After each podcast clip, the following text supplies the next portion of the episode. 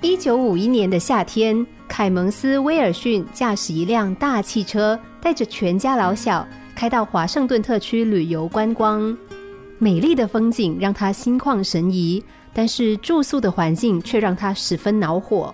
因为客房又小又脏，水暖设备差，洗澡不方便，很少见汽车旅馆有餐厅。即使有的话，所供应的食物也很差，收费也不低。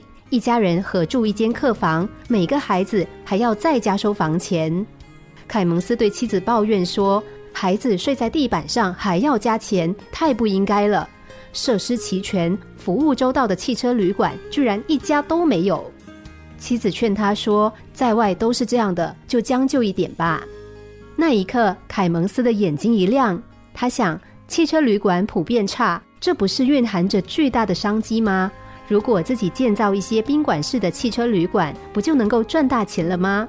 他兴奋地对太太说：“我打算建造很多新型的汽车旅馆，和父母同住客房的儿童也绝不另外收取费用。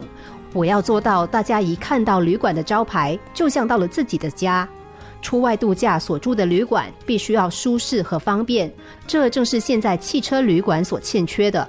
我想我是非常平常的人，我喜欢的东西别人也会喜欢。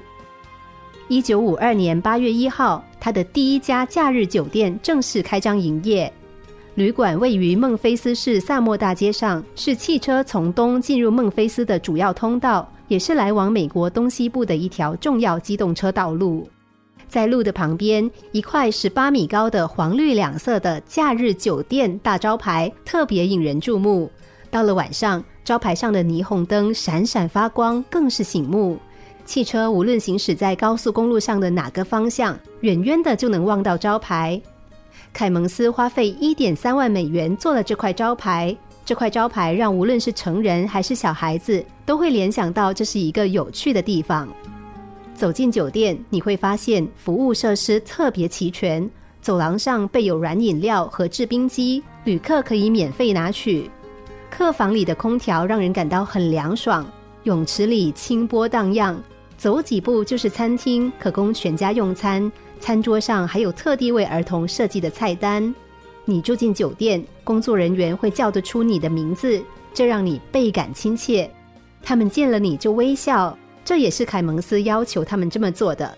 他说：“世界上的语言有几百种，可是微笑是通用的语言，微笑不需要翻译。旅客需要服务，马上会有人来，绝不收小费。